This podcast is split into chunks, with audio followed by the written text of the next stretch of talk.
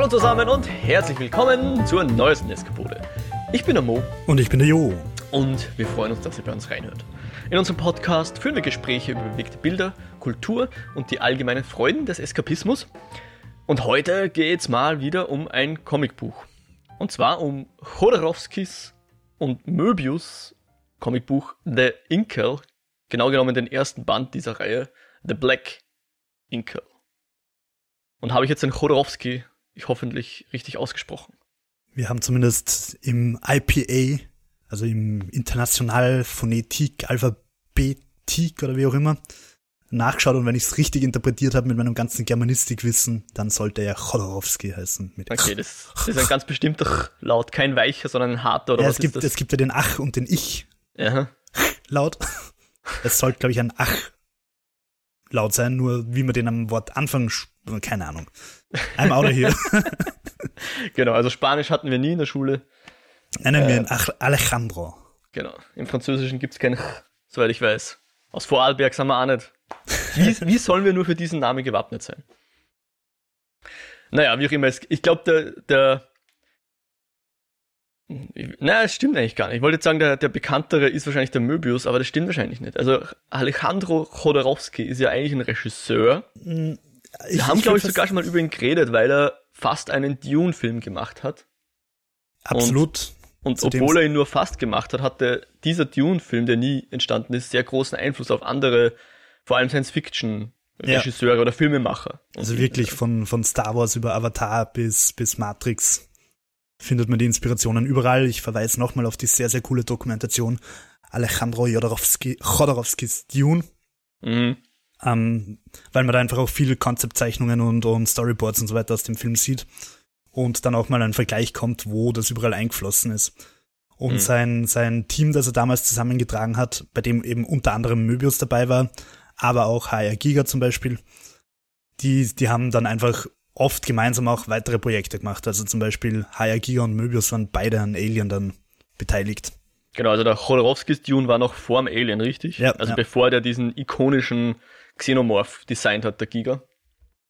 Hat ihn der schon aufgestöbert als, als Concept Artist oder in welcher Rolle auch immer, ja.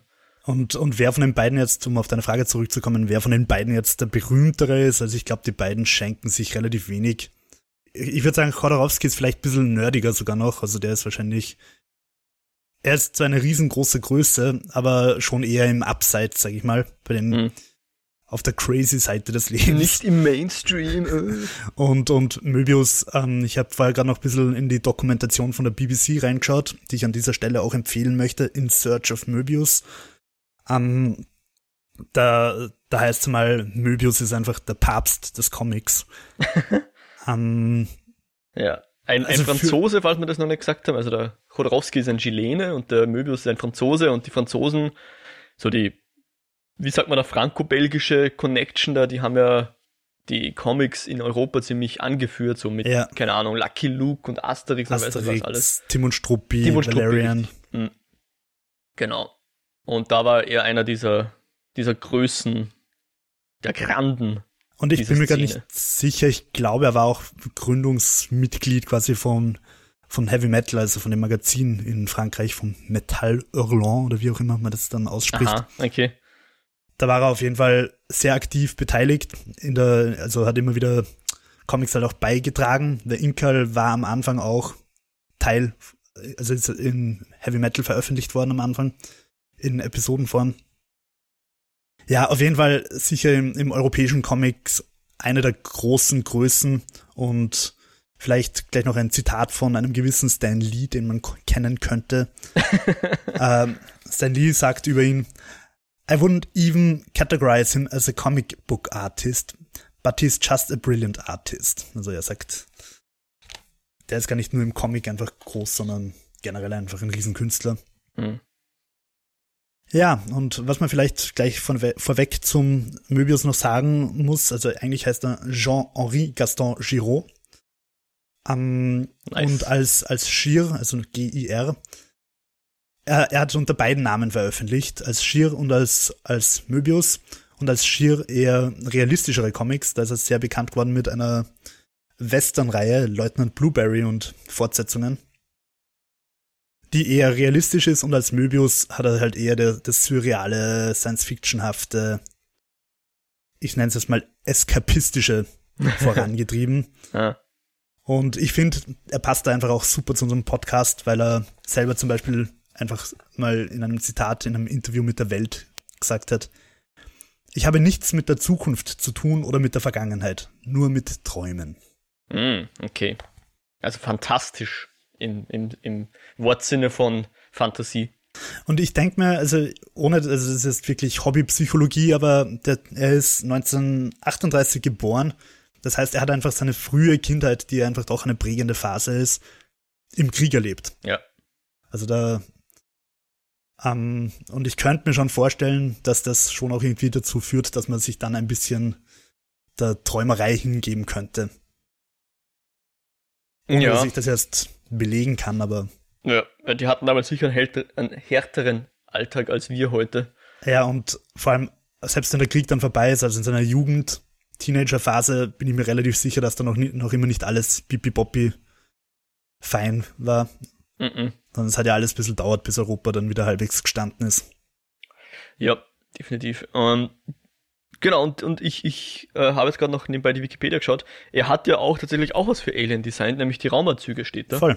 Was wiederum dafür spricht, dass er eben nicht unter Anführungszeichen, dicken, fetten Anführungszeichen, nur Comiczeichner war, sondern einfach ein, ein, auch ein, ein Concept Artist und, und was halt so anfällt und Storyboard mhm. Artist und so weiter. Ja. Ja, du, er hat überhaupt, also er ist in Hollywood, er hat nicht nur bei Alien dann mitgearbeitet, er hat bei Tron mitgearbeitet, er hat bei The Abyss mitgearbeitet, mhm. er hat bei Space Jam mitgearbeitet. Space Jam, okay. Wahnsinn. Und er hat, er hat bei Fifth Element äh, mitgearbeitet an den, an den Designs. Um, mhm. Und das ist ganz lustig, weil Fifth Element, äh, also der, der Luc Besson von Chodorowski verklagt worden ist, weil Chodorowski der, der Meinung war, dass zu viel aus der Inkal gestohlen worden ist. Bei Fifth Element, echt? Hm. Ich, ich bin mir, ich habe es dann nicht weiter recherchiert, ich bin mir nicht sicher, ob es durchgegangen ist. Aber ja, aber so, so schneiden sich die Wege von den beiden dann immer wieder. Und vielleicht, wenn man auf die Connection von den beiden eingeht, also sie haben sich kennengelernt eben bei diesem irrsinnigen Dune-Projekt, aus dem leider nie was geworden ist. Sie haben dann eben gemeinsam äh, Comics gemacht, nicht nur der Inkal, sondern andere auch noch.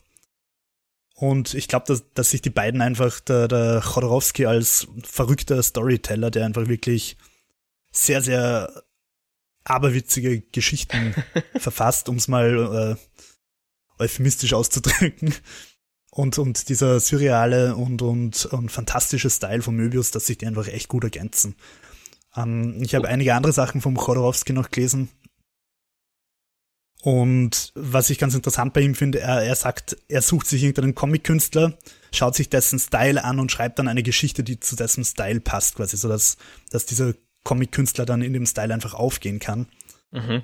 Und er hat auch das Inkal-Universe, also ich glaube irgendwo auf Wikipedia heißt's Chodoverse oder so. um, hat er auch noch mit anderen Künstlern weitergeführt. Es gibt da allein zum, zu The Inkal gibt es Spin-offs, bevor The Inkal und After The Inkal und The Final Inkal, wo teilweise auch Möbius noch beteiligt war. Aber es gibt Spin-offs zu den Techno Priests, es gibt Spin-offs zum, zum äh, Metabaron. Metabaron. Mhm. Ich glaube, allein zum Metabaron gibt es irgendwie drei verschiedene Serien oder so. Die verschiedenen Metabarone, also das ist sein Clan, vom Anfang bis halt zum Inkal durchexerzieren. Und es ist einfach alles echt, echt weird und teilweise auch ziemlich org. Also mit, mit Inzest und mit irgendwelchen Biestern, die irgendwelche Prinzessinnen vergewaltigen und so weiter. Also es ist, es ist echt nicht ganz, äh, also man versteht, warum es nicht unbedingt um, im Mainstream ankommen ist, alles miteinander. ja, um nur ein Beispiel zu nennen, der Metabaron, wenn der in sein, in sein Secret Lair rein will, dann lasst er sich da reinsprengen. ich fand das sehr lustig. Da ist so, äh, rennt er mal von A nach B und will halt zu seiner, zu seiner, zu seiner Lair oder wie immer man sagen will, zu seinem Unterschlupf und dann beschießt ihn jemand mit irgendeiner fetten Bazooka und dann berechnet er genau die Kräfte im Kopf, wie die Bazooka-Explosion jetzt stattfinden wird, dass sie ihn in so ein kleines Loch reinkatapultiert, wo dahinter dann sein Unterschlupf ist. Fand ich sehr lustig.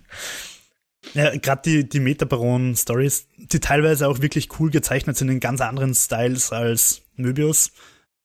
Da geht's halt irgendwie immer darum, dass irgendwie der Vater seinen Sohn zu einem harten Söldner machen will und deswegen in irgendeinem Ritual ihm das Ohr rausreißt und so weiter. Deswegen hat er dieses komische runde Metallteil da. Ah, er hat kein okay. Ohr, sondern und äh, es ist echt weirder Shit, alles miteinander. aber, aber, also warum ich die einfach echt gern lese, ist, weil du es halt liest und dir denkst einfach so, oh, wie kommt der auf dieses Zeug? Es ist einfach ja. Star Wars gone very wrong, so ungefähr. Ja, aber vor allem so, wie, wie, wie bei Star Wars, so die, die Hintergrundsachen, wo, wo sich wahrscheinlich irgendein Prop Department Guy oder Girl austoben darf. Hey, mach uns doch mal einen Druiden, der irgendwie gefoltert wird oder so und dann hast du halt wie im, im Jabba's Palast diesen komischen Druiden, der die glühenden Eisen draufkriegt. Und bei, also ist jetzt mein, mein Eindruck von den Möbius Comics oder von den Hodorowski Comics, sowas wäre dann eine ganze Storyline wahrscheinlich im, im, Voll, ja. äh, im Inkel oder ähnlichen. Für mich war das jetzt tatsächlich das erste Mal, dass ich den Möbius gelesen habe, zumindest bewusst, glaube ich.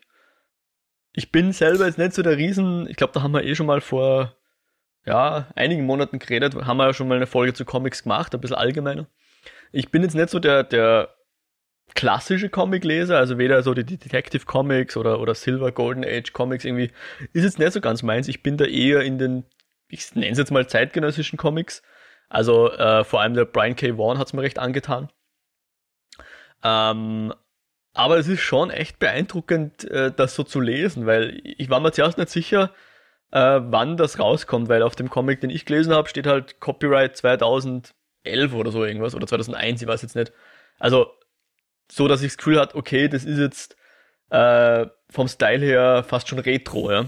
ja. Aber dann habe ich nachgelesen, das ist, glaube ich, nur die Ausgabe ja. von da. Also eigentlich aus den 80ern, stimmt das? Ja, 1980, glaube ich. Ja, genau. Und dann macht es natürlich mehr Sinn, dass das Ding halt jetzt, äh, weiß nicht, 40 Jahre alt ist oder so.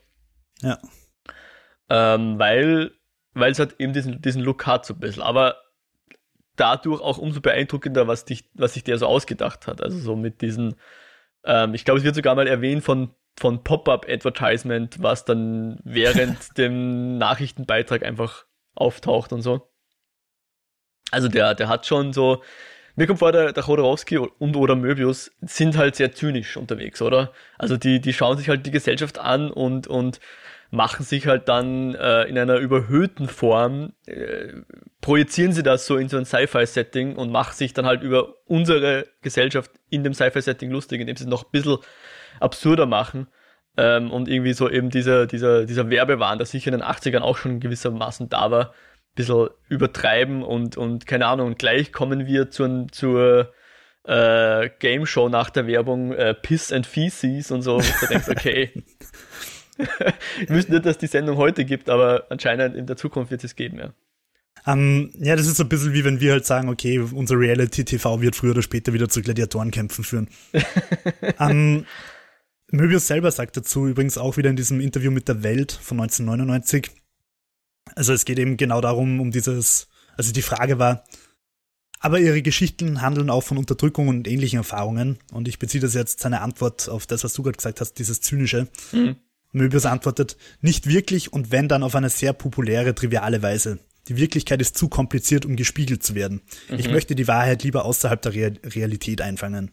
Und dann kommt das, was ich vorher gesagt habe mit dem Träumen. Ähm, also ihm, glaube ich, geht es gar nicht so sehr darum, da jetzt ein, ein zynisches Statement zu machen, sondern das ist wahrscheinlich mehr dann der Chodorowski-Einfluss. Äh, wollen wir vielleicht einfach mal ein bisschen die Geschichte durchgehen, bevor wir irgendwie über Style und so mhm. Also ich, ich glaube, jetzt davon Spoilern zu reden, wäre jetzt eh das Falsche. Wir reden halt über die Geschichte, aber ohne Scheiß, die ist, glaube ich, nicht das, weswegen man das Comic liest, oder? Also ähm. gerade der erste Band ist jetzt eh nicht so geschichtenbeladen, das ist mehr so das Setup, das Ganze, ja. Ja, ja, also ich, ich also mach mal einfach ein Spoiler-Warning. Wir reden jetzt über The Black Ink Color, also den ersten Band, und werden die Geschichte durch besprechen. Mhm. Ich finde allein den Anfang schon so geil mit dieser Suicide Alley. Mhm.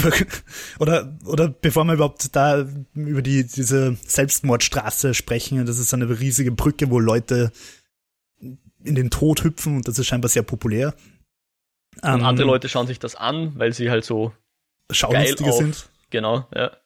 Um, allein die Stadt, die Stadt ist in so einem Krater drin ja. Äh, wie jede Im gute Schacht. in so einem Schacht und jede gute Dystopie, die, die armen Leute sind halt unten und die Reichen sind oben.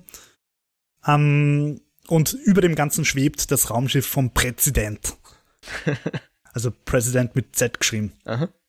Der ist ein androgynes Meter irgendwas Wesen und wird ständig irgendwie neue Körper geklont. Ähm, also wenn der, wenn der, wenn der Körper halt irgendwie zu alt oder verfallen dick wird, oder zu fett ist, dann Ja. kriegt er einen neuen Körper. Das wird Also wohlgemerkt nicht unbedingt gesagt, aber man kann sich so zusammenstückeln. Voll, ja, voll. Anderes wird schon sehr explizit auch erklärt. Das ist so Und- immer so, äh, wenn ich da kurz einhaken darf, wie, wie findest du das immer? Ich finde immer, man sagt ja im Film, sagt man immer Show, don't tell, also mach nicht einen Erzähler hin und, und, er- und der soll uns das erklären, sondern versuch's eben durch solche Hinweise dem, den Zusehern einfach zu suggerieren, was hier abgeht und oft funktioniert es besser und manchmal ist es ein bisschen ein Exposition-Dump, wie sich das nennt.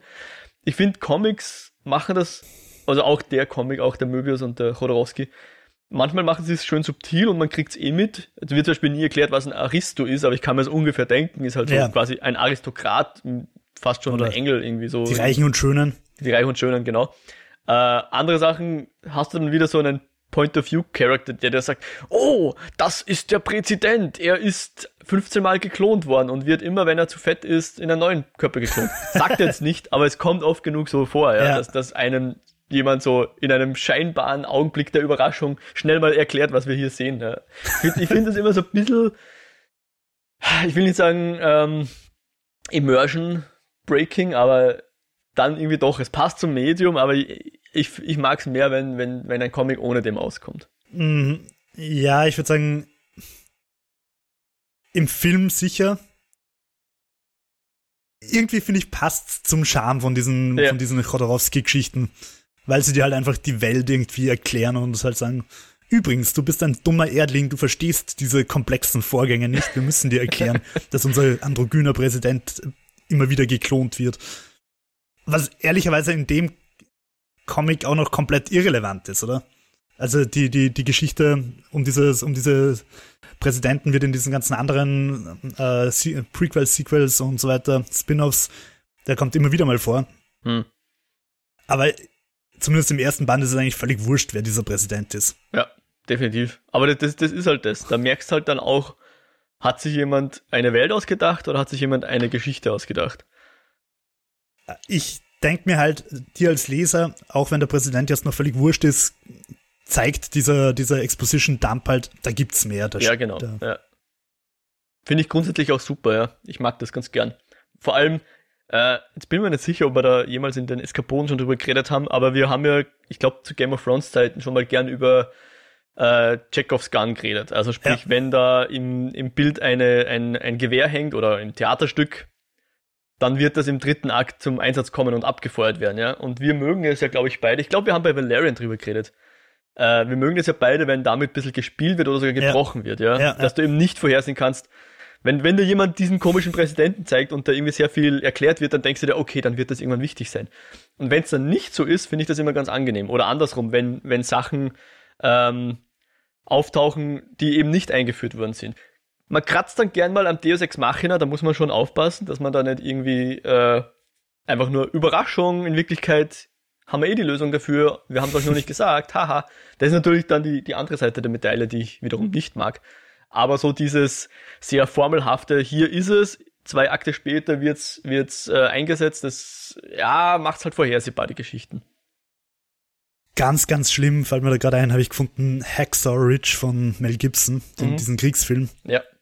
Wo du halt irgendwie in seiner Ausbildung so explizit siehst, wie er irgendeinen blöden Knoten knotet und dann am Schlachtfeld später halt knotet er genau den Knoten, um irgendwen zu retten und da denke ich mir halt, Alter, Das ist der, wo er selber Pazifist ist, aber trotzdem im Ja. Pazifikkrieg als based on a Sanitäter. true story und Ja. großen Respekt vor dem Typen, der, also vor dem Realen.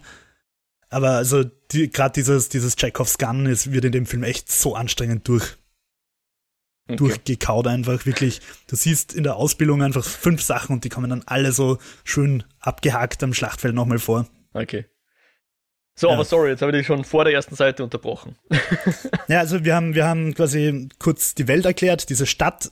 Zu der Stadt muss man vielleicht noch sagen, ganz unten ist ein Säuresee, wo eben diese Selbstmörder hineinhüpfen. Und da, da finde ich einfach schon die geile Überlegung, oder mir hat sich diese Überlegung aufgetan, warum ist der Säuresee da? Haben die verrückten Menschen im, im, im Möbius-Universum, im Chodorowski-Universum einfach gesagt, oh, da ist ein Säuresee, wir sollten eine Stadt drüber bauen? Oder ist der Säuresee als Resultat von der Stadt da unten? Das ist einfach hm. der ganze Giftscheiß, der da irgendwie unten raustropft. Ja, ich glaube, da ist dein Guess so gut wie meiner. Ähm, vielleicht ist es auch einfach der, der, so wie wenn man bei uns nach unten bohrt und dann findet man mal Öl, findet man da halt Säureseen oder so. Keine Ahnung. also wenn es Glück slash Pech hast. Äh, die könnte man ja theoretisch bei der Welt, bei unserer Welt auch sagen, okay, wenn man tief genug runterbohrt, plötzlich sitzt man auf dem Magmasee. Ja. Und könnten sich die Außerirdischen auch fragen, warum sind diese deppert und bauen auf Magma? ja. Naja, ähm, gut. Dann, also wir, wir wissen jetzt die Welt und, und unser Hauptcharakter, John D. Fool, wird äh, von irgendwelchen Bullies mit, mit Helmen attackiert, die ihn verprügeln und dann einfach auch mal da runterschmeißen in diesen Selbstmordschacht. Mhm. Und die Schaulustigen denken sich, Alter, schon wieder einer, der fällt. Und dann finde ich einfach schon so, ich will jetzt nicht sagen geil, weil das wäre makaber, dass einfach dann sofort paar Leute nachhüpfen, so die genau. Gunst der Stunde nutzen. und dann irgendwelche Schaulustigen sagen, oh, schau, endlich springen wieder mal welche. Das hat schon lange nicht mehr gegeben. Mhm. Was halt auch ein bisschen äh, medienethisch in dieses äh, reinfällt, laut Presserat sollst du ja zum Beispiel nicht über Selbstmord berichten, laut österreichischem Presserat, weil es eben einfach scheinbar diese Statistiken gibt, wenn über Selbstmorde berichtet wird, dass es dann zu Nachahmungen kommt. Und ähm, Genau, und wenn man es tut, dann immer mit Hinweisen, wo man Hilfe findet und so weiter. Mit Hinweisen, wo man Hilfe findet und halt auch nicht explizit wie es manche österreichische Medien dann machen, die dann länger mal breiter erklären, wie er sich mit einer Glasscherbe die Kehle aufschneidet oder so. Naja. Auf jeden Fall sind Möbius und Chodorowski offenbar der Ansicht, dass Selbstmorde zu Nachahmungstätern führen und da hüpfen dann einfach mal ein paar Leute runter.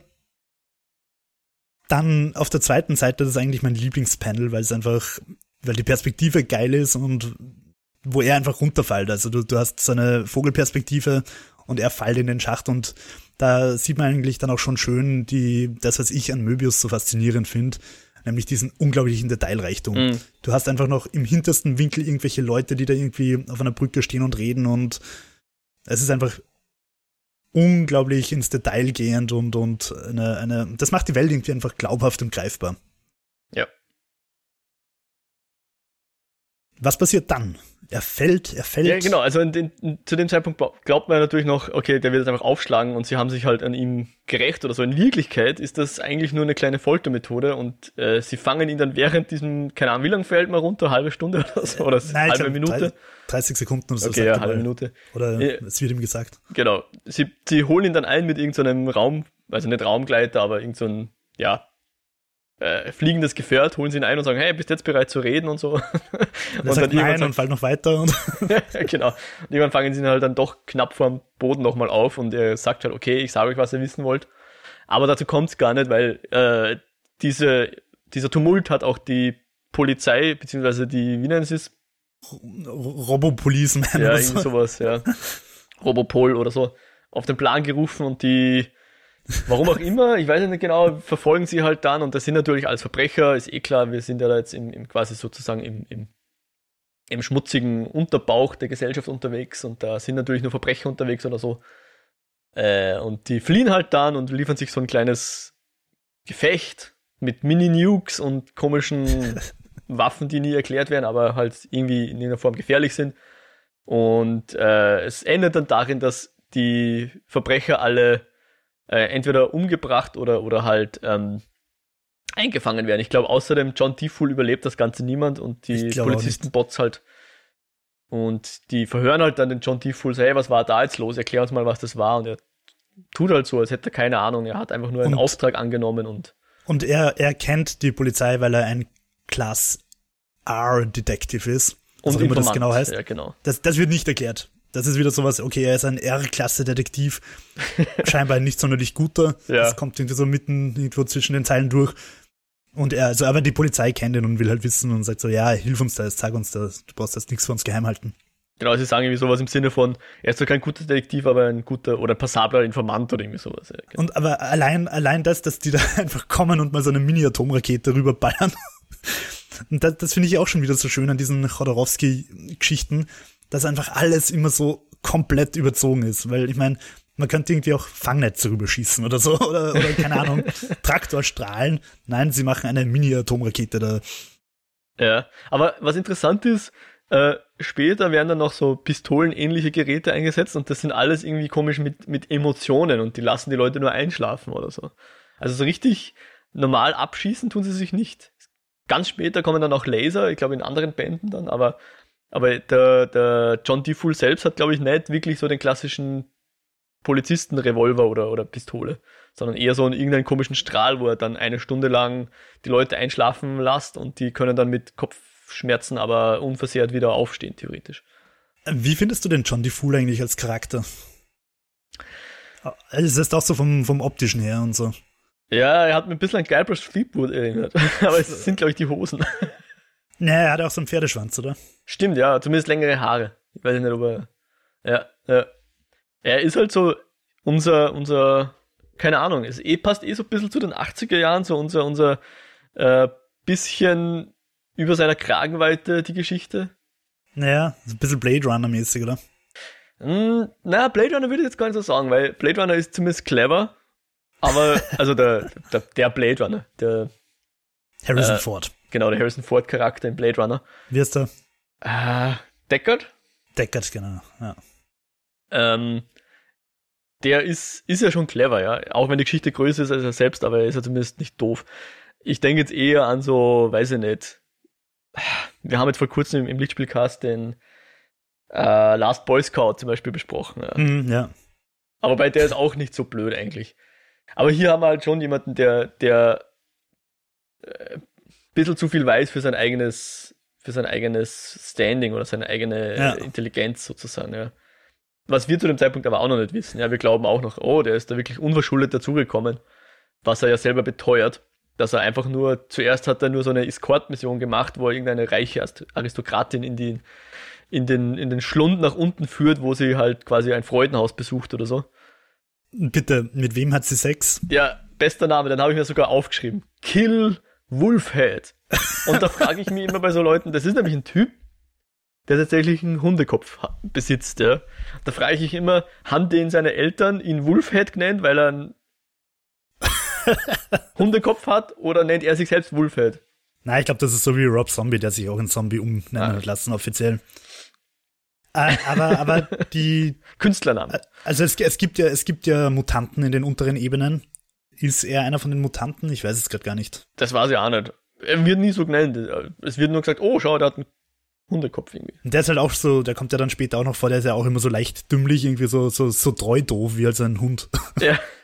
Und auf jeden Fall diese Aristokratin lässt sich von John. Fool da halt runterbringen und lässt sich vom Kill Wolfhead durchrammeln.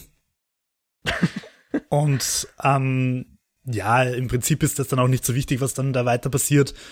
Es endet halt damit, dass ähm, das Tumult ausbricht. Tumult, die Fool muss durch äh, Kanalisation, äh, durch Schächte, Lüftungsschächte und Kanalisationsschächte fliehen und gerät da an Wesen, die er ja noch nie gesehen hat. Eins von denen stirbt vor ihm und überreicht ihn, im, im Sterben noch den Inkal, den namensgebenden Inkal. Ähm, und zwar stellt sich raus, dass unter diesem Monstervieh, das er noch nie gesehen hat, ist ein, ein Zitat bringen. Ja, das fand ich nämlich auch sehr geil, Matter of Fact und irgendwie äh, Wurstigkeit. Äh, also genau, da war jetzt eben diese Schießerei und, und der, dieses Wesen hat einen fetten, eine Klinge oder, oder eine Scherbe im Rücken und deswegen stirbt und so weiter. Und voll arg eigentlich und so. Und der, der Diffool sagt, to tap it all off, the mutant was melting. But I was fed up, so I pretended not to see anything. Wie wagt er es, einfach vor mir zu schmelzen? Ja. Freut mich gerade gar nicht eigentlich. Ja. ja, aber genau das, finde ich, macht diese Geschichte einfach so goldig, weil es einfach so die ganze Zeit dahin geht. Goldig, ja. Okay. Und, und es stellt sich dann raus, der, der schmilzt und drunter ist so ein, wie heißen die, Bird, Blurk? Birdo? Burk, Irgendwie Burk. so, ja. Es sind so Vogelwesen, die aber irgendwie vier Haxen haben oder so. Und das sind die, die, das ist quasi. Ne, Vogelwesen würde ich nicht sagen, weil Flügel haben sie auch nicht. Aber sie haben einen Schnabel. So viel Sie haben haben sie. Schna ja. Schnäbel und irgendwie vier Haxen oder so. Ja. Und sie sind neben den Menschen die andere große Rasse in, de, in diesem Universum. Also es gibt das Menschenreich, irgendwo habe ich gelesen, das irgendwie besteht aus 2000, äh, aus 22.000 Planeten. von denen vier eine größere Rolle in der Geschichte spielen. Und ähm, dann gibt's halt dieses Berg-Reich. Die aber so leicht mythologisch sind. Also es ist so irgendwie so, jeder weiß, dass sie existieren, aber nicht wirklich viele Leute aber haben keiner schon glaubt gesehen. irgendwie Ja. so recht dran. Ja. Und oder zumindest glaubt keiner, dass die tatsächlich eine Invasion planen, wie es immer wieder heißt. Und jetzt sieht der da plötzlich so einen Berg und dieser Berg gibt ihm den Inkal und sagt, hey, bitte passt da drauf auf, das ist der wichtige Scheiß. Nicht nur für dich, sondern für die Welt und die ganze, das ganze Universum oder irgend sowas, ja. Und genau, also quasi der, der Auftrag zur Heldenreise. Und äh, das erzählt aber der, der die Fool den Polizisten nicht, das behält er für sich. Die Leute, die dieses Wesen verfolgt haben, sind dann im Endeffekt die, die ihn verprügeln und in diese Suicide Alley werfen. Und so beginnt unsere Geschichte. Und Genau. nachdem die Fool aus der Polizei rausgeht, denkt er sich, das war irgendwie ein Schafstag, ich gehe erstmal ins Bordell und baue mir eine Homeo-Hor. Aus einem Bausatz, wo es irgendwie, wo irgendwie im Panel schön gezeigt wird, dass du halt quasi Gesichter und, und Körperformen und so weiter auswählen kannst. Ob das dann ein Roboter ist oder ob die da irgendwie genetisch gezüchtet wird oder so, das wird nicht wirklich erläutert. Ja, Aber- noch nicht. Kommt dann später. Im ersten Band noch. Nein, im ersten Band nicht. Ähm, das sollte man vielleicht auch kurz dazu sagen. Ich habe die vor längerer Zeit schon mal gelesen. Ich habe jetzt nochmal den ersten Band eben wiederholt. Du bist da gerade aktueller. Genau, ich habe jetzt die ersten vier von sechs, also von dem ersten Zyklus sozusagen gelesen. Äh, Oh. Und ich, ich, ich verrate jetzt noch nichts, aber die, es werden mal so nebenbei noch erklärt, was mit diesen äh, Homeo Horrors auf sich hat. Bisschen später. Ah Ja, gut. Und auf jeden Fall, also er chillt da halt und wie er heimkommt, und das finde ich auch schon wieder so eine geile Szene einfach, ist sein, sein äh, Concrete Seagull. Was immer das Äh. für ein Viech ist, ja. Es ist mehr oder weniger typisch Möbius, das kommt auch im Heavy Metal Film vor, also in dem animierten Film von 1978 oder so. Aha. Ähm, äh, er zeichnet gern Vögel ohne Federn. Also Okay. einfach so, die so ein bisschen ausgeschaut wie gerupfte Händeln. Äh, Sie schauen aus wie schlecht gezeichnete Vogeldinosaurier irgendwie. Voll, ohne Federn. Ja, genau, also die haben eh auch keine Federn, diese Fledermaus-Dinos. Und, und der sitzt einfach da und äh, hält irgendwie Bergpredigten und heilt die Kranken und, und Blinden. Genau, was den John Was- D. Full daran hindert, dass er in seine eigene Wohnung reinkommt, weil so viele Leute Und- da sind und den anbeten. Ne? Und, und das ist einfach so ein, so ein harter Side, also so ein Punch auf, auf, auf die Religion einfach. Der ist einfach der Vogel und, und macht Jesus-Stuff und, und alle beten ihn an und Ah, und auch wieder einfach so nebenbei, okay, der Vogel ist da und predigt und die Fool kennt sich nicht aus, warum sein Vogel plötzlich ein Heiliger ist und Ja, und er schnappt den auch kurzerhand so und sagt so, hey, spuck den Inkel aus, du Trottel, so quasi. und wir, wir sehen also, der Inkel ähm, macht aus Vögeln Heilige oder ah ja, genau. Wa- Warum der, der. Vogel den Inkel überhaupt drin hat, äh, John hat improvisieren müssen und den, das Inkel irgendwo ver, versteckt, weil natürlich auch die bösen Jungs bei ihm angeklopft haben äh, und dieses Inkel wollten und er hat halt so getan, als äh, es wüsste er nicht, wa- was sie suchen. Und auch interessant, ich glaube, er wollte an verschiedenen Punkten in der Geschichte sogar verraten, was er hat und wo es ist und so weiter, aber irgendwas hat ihn dran gehindert. er, Also er konnte er hat es nicht übers, in Mangel eines besseren Ausdrucks, er hat es nicht übers Herz gebracht zu verraten, wo das Ding versteckt ist. Und als positiver Nebeneffekt, der Vogel behält seine Fähigkeit zu sprechen, auch nachdem er den Inkel ausgeschrieben hat, auch wenn das Ja. erst ein bisschen später rauskommt. Dass er, also der, der schweigt dann noch eine Zeit lang, aber dann spricht er wieder. Ähm, wie geht's weiter?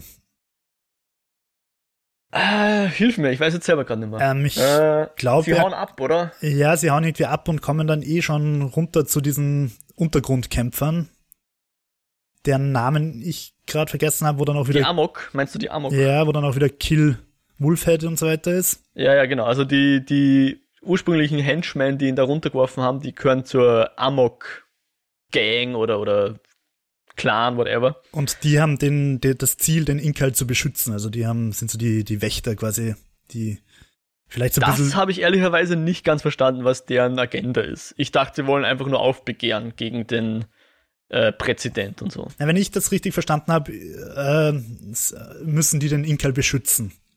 Okay. Oder, oder halt aufpassen, dass damit kein Schindluder getrieben wird. Vielleicht so ein bisschen wie bei Fifth Element, die, diese Wesen, die halt kommen und diese Steine bewachen sollen, die Elemente. Aha. Was dann vielleicht auch der Grund ist oder sein könnte, warum Chodorowski Parallelen entdeckt hat. Eventuell, keine Ahnung. Um, auf jeden Fall wird auch der Metabaron, der größte und mächtigste und böseste und stärkste und cleverste Söldner aller Zeiten, auf den Difful angesetzt, obwohl der Metabaron eigentlich geschworen hat, nicht mehr diesem Söldnergeschäft nachzuhängen, aber er wird einfach erpresst von dieser Königin, deren Namen ich gerade nicht parat habe. Äh, hat so. die äh, Tanata oder so. Ja, die Untergrundkönigin von den Amok. Genau, die voll on brand ist übrigens, weil ihr ihr ganzer Thron aus lauter A's besteht. Also die Armlehnen ist ein A und äh, Rückenlehne ist ein A und das, wo sie drauf sitzt, ist ein A. Also alles ist Amok gebrandet, ja. Ja, ja, also muss man schon, muss man schon machen in so einer Welt. Und da hat mir zum Beispiel echt auch gut gefallen, einfach so als Panel und als Worldbuilding, diese, diese kleine Hängebrücke, die über diesen, ganz knapp über diesem Säuresee führt, wo sie da halt so drüber schreiten und so weiter. Und das sind halt einfach alles so schöne Zeichnungen, die, mit denen der Möbius einfach diese Welt so lebendig macht. Mhm. Äh, der Metabaron ist also grumpy, weil er erpresst wird. Sein Stiefkind oder sein Ziehkind ist gekidnappt worden und sie sagen halt so, ja, entweder du bringst uns den, uns den Defool oder wir sind gemein zu deinem Adoptivkind. Zu dem Zeitpunkt wissen wir aber, glaube ich, noch gar nicht, dass es Adoptivkind ist. Ja, okay. Sie reden einfach von seinem Kind oder Sohn, ja. ich bin mir nicht ganz sicher. Ähm, und, und zwischendurch war der Difful auch noch beim Präsident, hat dem aber auch nicht verraten, wo der Inkal ist. Und der Präsident beschließt dann, dass sie mal die Stadt versiegeln, indem er einfach mit seinem fetten, fetten Spaceship in diesem Loch landet und alles dicht macht. Zuerst nur Semi. Warum genau. Immer, also. Und da habe ich nicht ganz verstanden, da wird irgendwo dann der Metabaron, glaube ich, sagt es, dass, äh, dass die Stadt noch nicht ganz dicht gemacht wird, um die obersten Schichten zu schützen. Und hat ja. er das quasi gemeint im Sinn, dass die noch aus- und einfliegen können oder werden die einfach zermalmt, wenn der landet? Äh, kann ich dir nicht sagen, aber ich glaube beides so ein bisschen, wobei sie, glaube ich, eigentlich Privatpersonen das Ausfliegen nicht mehr gestatten. Insofern wahrscheinlich eher, dass die zumindest im Zeitpunkt jetzt noch nicht genau, dass deren schöne Vorgärten nicht kaputt gemacht werden von einem landenden Raumschiff oder so. Auf jeden Fall können sowohl äh, John und sein Vogel als auch ähm, der Metabaron noch entweichen, bevor das halt ganz dicht gemacht wird und sie sind damit aus der Stadt draußen. Und wo fliegen sie hin? Also sie, äh, der John D. Fool wird verfolgt. Genau, er hat sich das, das Präsidentenauto geschnappt, was er eigentlich nicht starten können sollte, was ich ziemlich cool finde, dass, dass sich damals in den 80 ern schon überlegt haben, dass man quasi so mit DNA. seinem eigenen Fingerabdruck oder, oder seiner Bio-Whatever-Metrik ein Auto starten könnte mhm. oder zumindest aut authentifizieren könnte. So wie wir es jetzt mit unseren Smart Devices machen. Genau, und, und eigentlich sollte er das Auto nicht starten können oder diesen Gleiter, whatever, aber anscheinend kann er es doch, wahrscheinlich wegen dem Inkel. Ja. Und flitzt dann davon. Und er wird verfolgt von seiner Horde von Jets, die finde ich auch so geil einfach ausschauen, weil sie halt so, so typisch, wie man sich halt in den 70ern, 80ern so die, die Zukunft gezeichnet hat. Einfach so ein stromlinienförmiges Ding mit so dreieckigen spitzen Flü Flügeln. Vielleicht, vielleicht auch ein bisschen ein Phallus-Symbol. und die, die düsen ihm halt nach und er will sie abhängen, fliegt unter die Wolken und äh, landet und keine Ahnung, das kommt nicht raus. Er auf jeden Fall springt auf einen Zug auf und sein und das Präsidentenflugzeug fliegt weiter und die verfolgen das halt weiter und kommen drauf, ah, fuck, wir haben ihn verloren. Autopilot, ja. Autopilot. Und leider wird seine Situation nicht unbedingt besser, weil der Zug direkt in die Stadt der Techno-Priests. Oder wie heißt es? Doch, Techno-Priests, oder? Techno, Techno, irgend sowas, ja. Also ja, es gibt Techno. Techno es gibt auf jeden Fall den Techno-Pope ja. und also das ist halt, die sind sehr, sehr wichtig, weil sie eben den, den Präsident immer hin und her klonen. Und die haben da halt so eine, so eine Stadt, wo niemand rein darf. Und, und John fährt da erst rein und wird dann auch sofort gefangen. Ah, und aber wenn das noch im ersten Band ist, dann erfahren wir an dieser Stelle jetzt, dass die die Teile da nehmen von den Leichen, die da hingeschippert werden.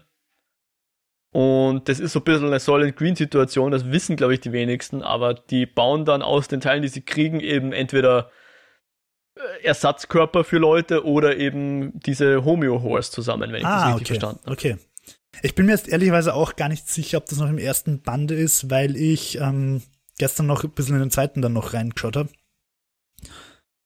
Ähm, ich ich glaube schon. Also ich bin jetzt auf, auf so einer Wiki-Seite vom, vom Black Inkel und da geht die Geschichte bis hierhin, ja. Also der zweite Band fängt damit an, dass sein Vogel in dieser Techno-Priest City ja. durch die Ventilations fliegt. Genau, also am, am, ersten, am Ende vom ersten Band ist quasi der John D. Fool ja, in Gefahr. Er liegt auf so einem Förderband durch diese Techno City, wo normalerweise die Leichen zerteilt werden. Und der Metabaron, dessen Raumschiff übrigens ziemlich anders ausschaut, aber auch ziemlich geil ausschaut, sehr gerade Linien, äh, kommt, entkommt eben gerade noch äh, aus, der, aus der Stadt, die gerade versiegelt wird und, und fliegt eben in Richtung Techno City.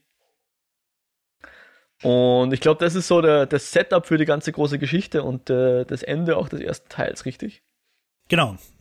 Ähm, ohne da jetzt vielleicht zu viel zu spoilern, wie es dann noch weitergeht. Ähm, die Technopriester haben warum auch immer den teuflischen Plan, einen mit dem, mit dem Gegenstück zum Inkal, mit, es gibt quasi so einen bösen Inkal, mit dem irgendwie. Naja, einen, einen bösen würde ich jetzt gar nicht sagen, aber sie haben halt einen eigenen, einen, einen, einen schwarzen und einen weißen. Ne? Und damit wollen sie halt irgendwie Galaxien zerstören oder so. Because why not? genau. Kann natürlich auch sein, dass sie quasi vielleicht damit das als Waffe konzipieren, um das Berg Empire zu vernichten oder so. Also keine Ahnung, es bleibt relativ offen und es, also die, die weitere Geschichte ist dann einfach eine ganz weirde Mischung aus, aus irgendwie Esoterik und Religion und Spiritualität und wilden Science-Fiction-Spekulationen. Mhm. Rettet das Universum, böse Invasoren wie du vorher gesagt hast, zynisch und, und, und ein bisschen bissig auch zwischendurch, als sicher auch ein bisschen mit Gesellschaftskritik, zum Beispiel, wenn es halt um dieses verkommene Fernsehen geht oder so und um ja. die Werbung.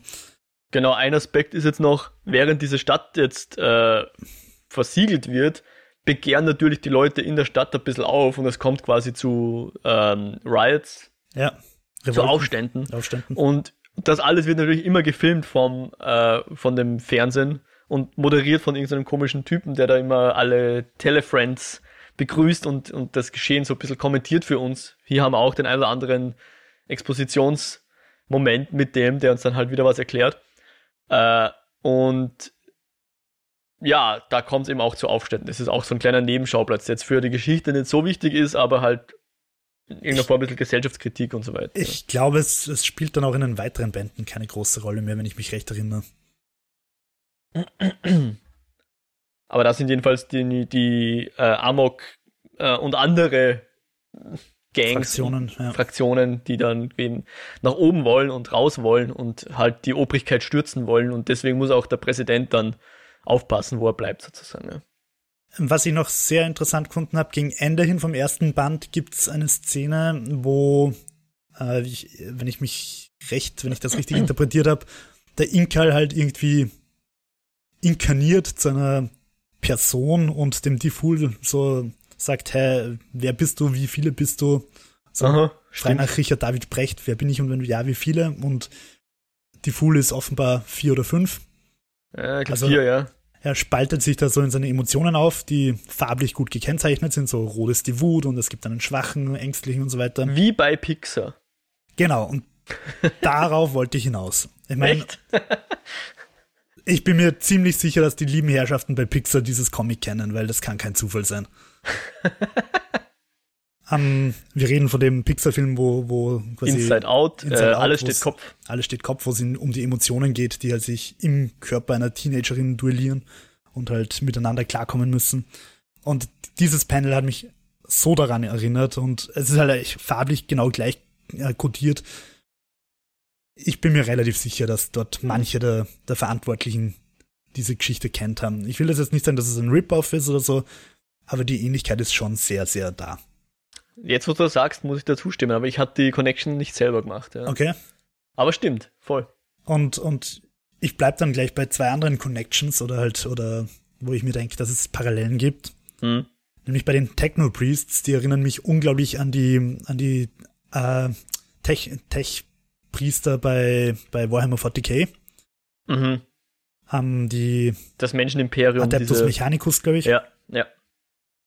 Also die bei Warhammer 40k, man muss dazu sagen, Warhammer ist ja generell einfach ein cooles Universum, aber es ist auch komplett zusammengeklaut und dafür schämen sie sich auch nicht. Die Tyranniden sind nun Alien. Das Imperium also es gibt einfach Vorlagen für alles, es gibt Vorlagen fürs Chaos und so weiter. Und, und ich will jetzt nicht sagen, dass das hundertprozentig die Vorlage dafür war, aber die Ähnlichkeit mit dieser, ja. dieser Techno-Priester-Gilde, die halt da ihr eigenes Ding treibt und auch ziemlich brutal vorgeht und Menschen opfert und so weiter. Also es gibt gewisse Parallelen, nicht unbedingt mhm. optisch, mhm. aber in, von der Idee her. Mhm, definitiv, ja. Und die andere Parallele auch zu Warhammer, die, die ich, wo ich dich fragen wollte, weil du erst weitergelesen hast. Mhm. Es gibt diese, später diese Untergrund, äh, Rattenmenschen-Armee. Okay, da ja. habe ich einfach an die Skaven gedacht und ich habe extra nachgeschaut. Also Warhammer ist nach Winkal erschienen. Okay. Und die Skaven, glaube ich, sind auch nicht in der ersten Edition, sondern tatsächlich erst später dazugekommen. Aber also die Skaven sind ja keine 40k, sondern Warhammer Fantasy. Fantasy. Ja. Mhm. Ähm, aber auch da könnte ich mir vorstellen, dass das vielleicht das einfach ein bisschen die Inspiration war. Interessant, ja. Gut möglich. Auch das, das, das ist halt, was mir so beeindruckt, dass die kommen, glaube ich, zumindest soweit ich es jetzt gelesen habe, auf zwei, drei Seiten vor. Und haben keine große Bedeutung. Also ja, sie dienen als, als Vehikel, weil sie damit dann von A nach B kommen oder sonst irgendwas. Aber es sind einfach hunderttausend Ideen, die da Chodorowski und oder Möbius gehabt haben. Äh, jede zweite Seite was Neues. Ich finde, es landet nicht alles perfekt. Also manche Sachen tun dann so groß, oh, du musst jetzt zu deiner Essenz werden, äh, damit du da reinkommst. Ähm, oder du bist einfach ein mechanischer Tötungsdruide, dann kannst du einfach dich reinprügeln. Geht auch. also ist, ist, ich finde, es ist nicht alles so ganz äh, zu Ende gedacht oder, oder, oder folgt naja, einer unbedingt stringenten Logik, einer inhärenten, mhm. aber es, Ideen sind da, definitiv, 100.000 davon. War es nicht bei Mandalorian genauso? Du bist eine mechanische Tötungsmaschine und kannst dich überall reinprügeln. ähm, ja. Aber ja, also ich denke mir halt, das macht halt diese Welt einfach aus, dass halt einfach so kleine Details, die dann mal Bedeutung haben, mal haben sie keine Bedeutung, mal ist die Exposition übertrieben, mal wird überhaupt nichts erklärt. Mhm. Und das erschafft einfach so eine ganz, ganz eigene Welt, die ich persönlich ziemlich cool gefunden habe. Aber wir haben noch gar nicht drüber geredet, wie hat's dir so als Ganzes gefallen? Ja, schon ziemlich cool. Also, die, die, die Probleme, die ich damit habe, habe ich jetzt eh so im Laufe der Sendung so ein bisschen gesagt. Aber, aber die, die, die Zeichnungen sind einfach der Wahnsinn, wie du es gesagt hast, extrem detailliert und, und einfach handwerklich auch super. Und ähm, ich glaube, im ersten Teil ist noch nicht so ganz, aber im, im, im zweiten dann kommen also, in Mangel eines besseren Wortes, Effekte vor, die gezeichnet sind auf der Seite, die irrsinnig geil funktionieren, einfach als, als, als grafische Panels, ja, wo, wo du denkst, okay, das Panel könntest du jetzt auch in Riesengröße als Poster an die Wand hängen. Ja. Äh, also das äh, der Möbius ist definitiv, da, da stimme ich dem st guten Stan Lee schon zu, der ist ein super Künstler einfach, ja. Und, und die Geschichte, die ist alles andere als langweilig, ja. Die bringt dich einfach an Orte und, und verschwendet nicht viel Zeit. Also wenn du jetzt vergleichst, was alles in, im ersten Band der Inkel passiert, mit dem, was jetzt, ich sag mal, über zwölf Bände Why the Last Man passiert, da ist schon eine ziemliche, ziemlicher Unterschied. Ja. Klar, versuchen ganz andere Dinge, möchte ich jetzt nicht miteinander vergleichen. Nur, äh, da geht was weiter, ja. Also das äh, rauscht und rumst und, und macht Spaß. Also ich werde, glaube ich, die letzten beiden Bände auf jeden Fall noch lesen. Ob ich mir dann Prequels, Sequels, Sidequels und so weiter, muss man dann noch überlegen. Was, was ich bei den Prequels, Sequels und, und uh, Spin-offs einfach geil finde, ist, dass, dass die halt teilweise einen ganz anderen Stil haben und der aber echt auch gut funktioniert. Mhm. Also nämlich, du merkst halt, okay, Metabaron ist noch immer dasselbe Metabaron wie von Möbius.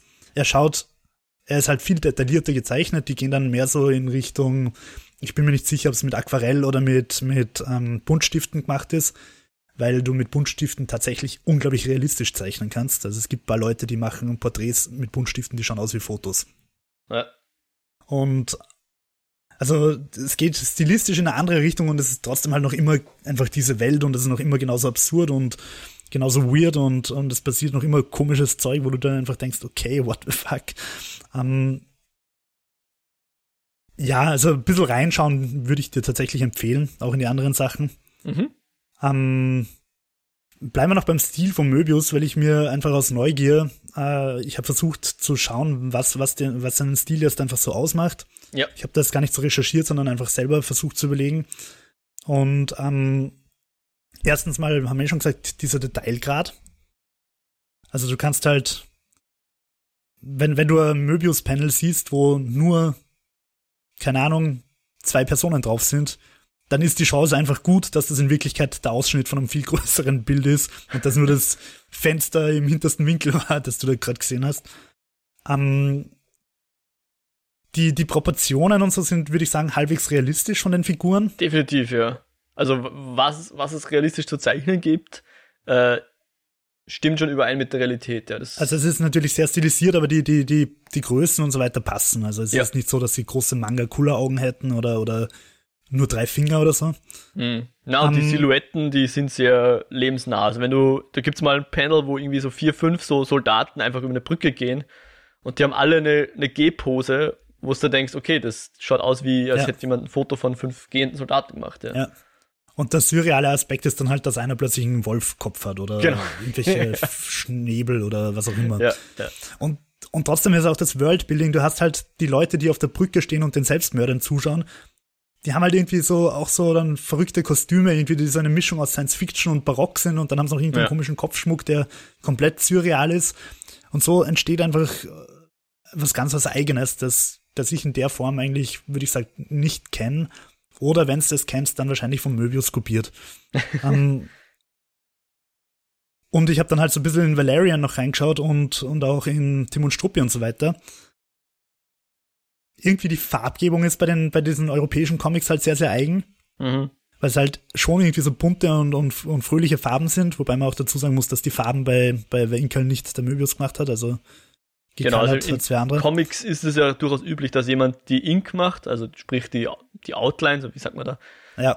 Das also halt mit, mit Tuschestift oder mit was für einem Stift auch immer die, die Striche macht und jemand anders malt die dann aus, blöd gesagt. Ja. Beziehungsweise es kann sogar sein, teilweise bei diesen amerikanischen Superhelden-Comics, dass halt einer die Story macht, einer macht die, die Drawings, also die Bleistiftzeichnungen, der nächste geht mit Ink drüber und der nächste Stimmt. geht mit Farben drüber. Ja, genau, es kann auch um, sein.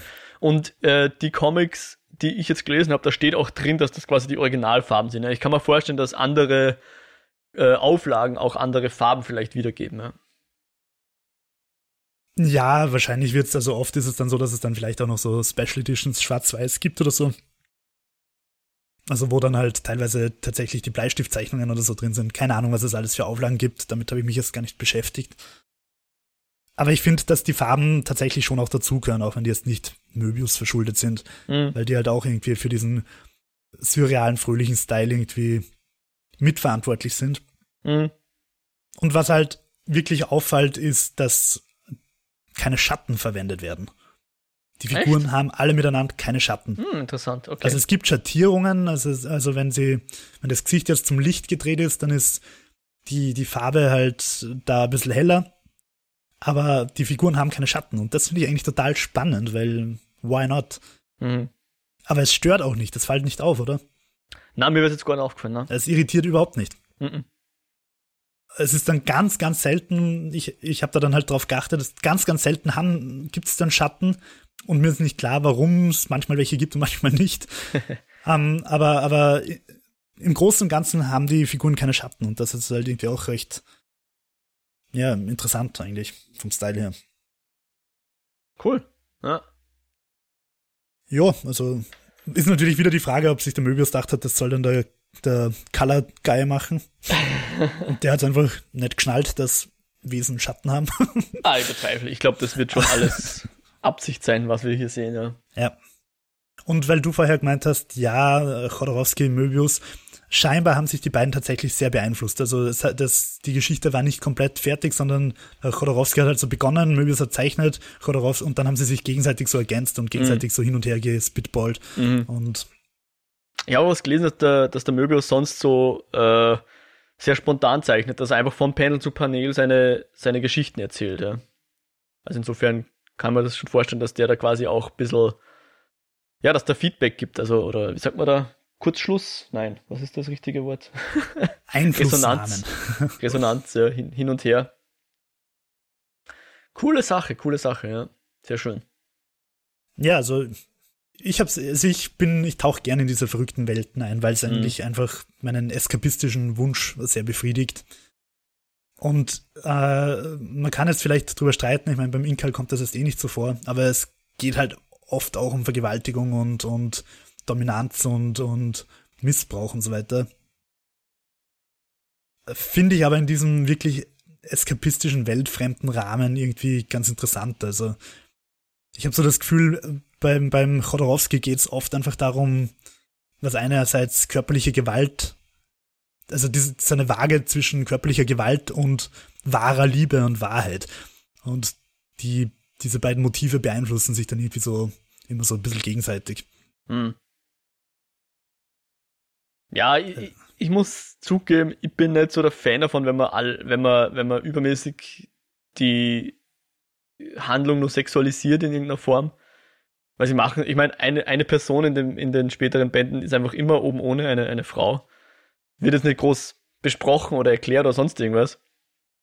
Äh, ob man das jetzt gut oder nicht, also gut findet oder nicht, ist jetzt eine andere Frage. Aber ich, auch diese, diese, dieses Freudenhaus, was er da besucht und so weiter, bin nicht ganz sicher, was sie uns damit sagen wollen. Ob das da jetzt irgendwie der Hinweis ist, dass keine Ahnung, ich weiß gar nicht, was ich da okay. soll, aber ich könnte auch drauf verzichten, muss ich zugeben. Aus demselben Weltinterview habe ich zur Nacktheit noch ein Zitat. ja, bitte. Die Welt Damit fragt, können wir, glaube ich, dann auch einen guten Deckel auf die, auf die Folge machen, oder? Voll, ja. Nacktheit ist immer gut. Also manchmal. Je nachdem. Okay, die Welt fragt, sie zeichnen in der Science Fiction, sie zeichnen in den Science Fiction Geschichten viele nackte Körper. Was bedeutet Nacktheit in der Zukunft? Und Möbius antwortet, es bedeutet Wahrheit.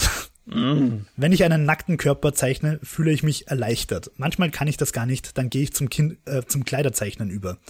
Irgendwann kommt der nackte Körper zurück. Also ja. nackt sein bedeutet Wahrheit. Ist vielleicht auch so ein bisschen 68er FKK-Hippie-Mentalität. Äh, mm. Keine Ahnung. Wohlgemerkt, das sind nicht nur die Frauen nackt, muss man auch dazu sagen. Gibt auch Ja, aber ich, also ich finde, ich finde die, die Nacktheit in den Geschichten ist jetzt nicht so sexistisch im Sinn von, sie sind nackt, um vorgeführt zu werden, sondern mhm. weil in der, also ich finde es irgendwie glaubwürdig. In der Welt ist die Mode halt so, dass manche halt oben ohne sind und vielleicht. Also, ja. also ich hätte es jetzt nicht so als vorführend oder, oder reduzierend empfunden. Das stimmt wahrscheinlich, ja. Das stimmt. Kann Vielleicht bin ich einfach zu prüde. Ich bin einfach zu prüde. Ja, vielleicht sollte man eine, eine Eskapode zur Bibel machen, Mo. Okay. ich glaube, da macht man sich mehr. Naja, ja, vielleicht, wer weiß. Wobei Gelesen habe ich sie nicht. auch relativ viel in, in, Zucht und so weiter vorkommt. Das ja? ist eigentlich auch ganz schön ein schmutziges Buch. Ich, ich kenne ja nur so Geschichten wie Sodom und Gomorra ein bisschen. Aber ja. auch nur da Nacherzählungen und nicht die Originalgeschichte. ähm, ja, aber falls jemand von unseren Zuhörerinnen das gelesen hat, den, also Bibel oder Möbius, würde mich voll interessieren, weil ich selber nicht unbedingt sagen könnte, wie viele Leute, wenn ich jetzt auf der Straße 100 Leute frage, wie viele den Möbius kennen. Deswegen würde es mich voll interessieren, wenn jemand von euch da draußen was gelesen hat, was gesehen hat, noch andere Bearbeitungen seiner Werke kennt, würde mich echt interessieren. Äh, um dann noch einmal den Bezug zum äh, Valerian herzustellen, der Zeichner von Valerian, dessen Name mir jetzt gerade entfallen ist, äh, Jean-Claude Messier, der, mit dem hat er gemeinsam den Fifth Element dann designt. Mhm. Der hat, war ein Freund von Möbius. Ich glaube sogar aus Kinderzeiten. Also die haben sich auch. Ah, die kennen sich alle, alle Vitamin B, Vetternwirtschaft. In der Comic-Szene, wo die Leute alle reich sind, ja. Genau. Äh, also alle solche Werke, wer, wer sowas kennt, wer noch Empfehlungen hat, lasst es uns wissen. Wer Feedback oder Fragen zur Show hat, natürlich genauso gerne. Ihr könnt uns eine Mail schreiben, eskapoden.kinofilme.com. Ihr könnt uns auch gerne Kommentare auf der Website hinterlassen. kinofilme.com slash eskapoden findet man die Beiträge, da kann man kommentieren. Äh, wir können uns auch auf Twitter erreichen, da sind wir eskapoden und natürlich Spotify, Apple Podcast über RSS-Feed. Kommentare womöglich, Bewertungen womöglich, sehr erwünscht. Und natürlich ganz einfach persönliche Empfehlungen an Freunde und Freundinnen. Wir würden uns super, super, super freuen. Jo, du bist auch auf Twitter. Wie findet man dich auf Twitter? At WhiteRabbit360. Mhm. Und ich freue mich, wenn mir irgendwer was schreibt. Ja, ich bin at Mojack, Mojack mit einem C wie Cäsar. Äh, auch da könnt ihr mich gerne äh, anschreiben auf Twitter, adden und natürlich folgen. Äh, wer noch mehr von mir hören will in Podcastform, darf gerne in den Lichtspielcast reinhorchen. Findet man auch auf kinofilme.com. Und für heute verabschieden wir uns. Wir hoffen, euch geht's gut und wir hören uns beim nächsten Mal wieder. Auf Wiederhören. Ciao, ciao.